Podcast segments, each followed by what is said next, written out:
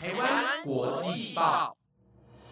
，The Taiwan Times 制作播出，值得您关注的国际新闻节目。欢迎收听《台湾国际报》，我是佳琪，带您来关心今天十一月十号的国际新闻重点。各位听众朋友们，大家晚安，我是佳琪。今天是十一月十号，礼拜三。记得在上礼拜的时候就有听说，可能这礼拜会超级冷的消息。结果到了这礼拜，我觉得还可以再更冷呢。现在这个天气，我自己觉得啦，就还蛮舒服的。然后我记得去年冬天有几天是那种寒流，再加下雨，再加上要骑车，那个冷度真的吓坏我，那个手指真的会超级痛。然后经历上次冬天在。呃，冬天的感觉，现在反而觉得现在就是偏凉，还不到冷到会不舒服的那种境界。而且这次我觉得就是冷的很突然，就是秋天过没两三天，然后一下就到现在这个这个冬天的季节。然后现在就会看到路上有人穿短袖，有人穿帽 T，然后有人穿羽绒衣，就是各种穿着都有。那各位听众记得出门前可能先去阳台感受一下气温，要注意保暖哦。好的，那今天会带您关注到关于阿联酋外交部长访问叙利亚，美国国会议员在昨天抵达台湾，以及带您关心 NASA 预计在二零二五年重返月球的计划。以上详细的新闻内容都会在等等的节目中告诉你哦。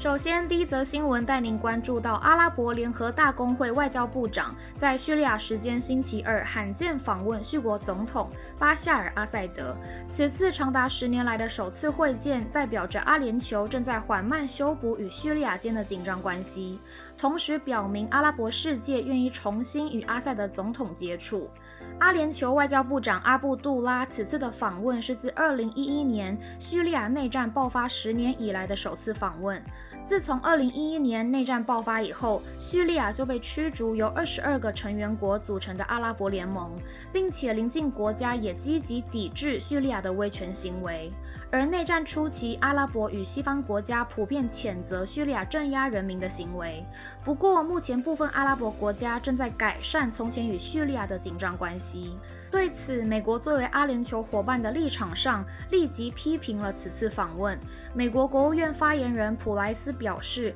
不会支持任何国家与阿萨德政府的正常化关系。我们敦促各国应该思考此种政权及巴夏尔·阿塞德本人在过去十年中对叙利亚人民犯下的暴行，以及该政权不断阻止叙利亚部分地区获得人道主义援助的机会。更进一步提及对于盟友阿联酋此次的举动表示。担忧。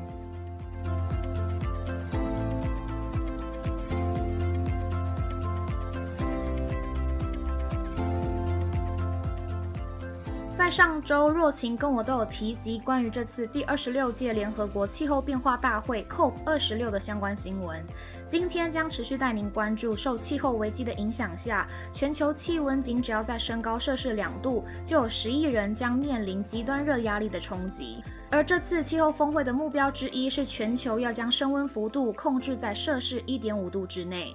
根据世界卫生组织的数据显示，从一九九八年到二零一七年这二十年间，全球至少有超过十六万人死于热浪之中。而在二零二零年夏天，有超过四分之一的美国人口受到极端高温的影响，引发的不适症状包括恶心和痉挛。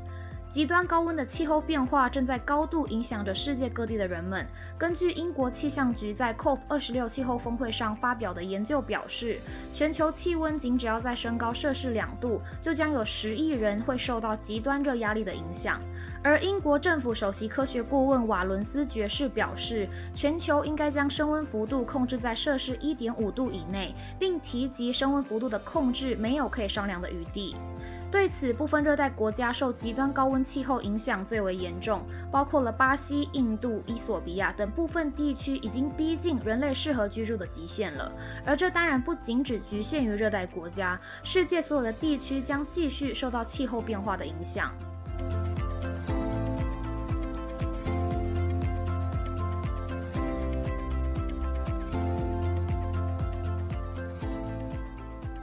美国国会代表团在昨天十一月九号星期二抵达台湾，而对于此次美国议员访台的行为，加剧了美国与中国的紧张关系。而台湾外交部表示，这次访问是由华盛顿在台湾的美国在台协会台北办事处所安排的。而行政院院长苏贞昌也表示，台美关系至关重要，他尊重朋友之间的来访。对此，中国国防部在一份声明中谴责美国此次的来访，并称此举是挑衅行为且干预中国内政，认为美国应该立即停止一切导致台海紧张局势升级的破坏性行为。而五角大厦的发言人约翰科比在记者会上证实了这次的访问，同时提及议员乘坐美方军机出访是国会代表团的惯例，此举并不罕见，并且符合美国在台湾关系法的义务。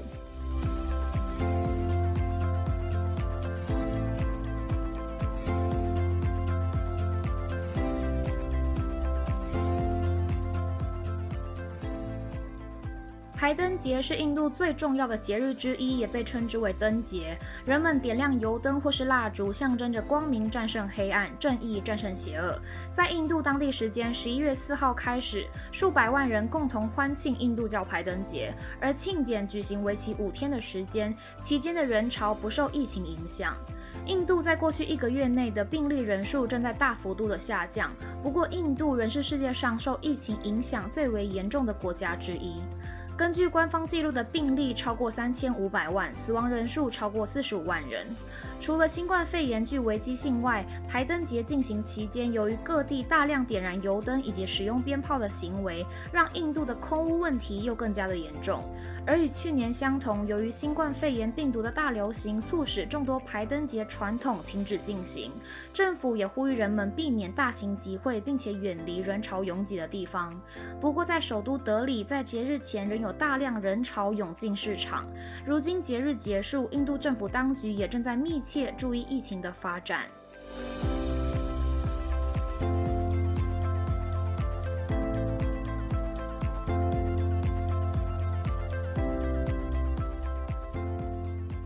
最后一则新闻带您关心到，美国国家航空暨太空总署 NASA 原先于特朗普政府时期设定在二零二四年达到重返月球的目标。不过，在美国当地时间星期二，NASA 局长表示，重返月球的时间最快需要推迟到二零二五年，并提其先前的时间设置决定并不实际。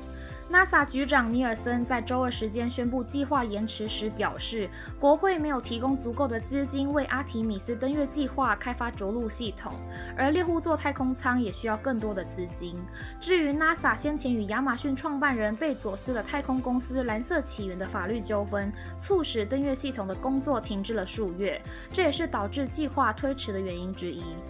阿提米斯计划会在人类正式登陆月球以前开始进行一系列的任务，最快预计在明年二月份由阿提米斯一号执行无人绕月行动。若顺利进行，随后会由阿提米斯二号猎户座太空舱首次执行载人的飞行任务，最后是由阿提米斯三号前往月球轨道，接着使用 SpaceX 开发的着陆系统正式登陆月球。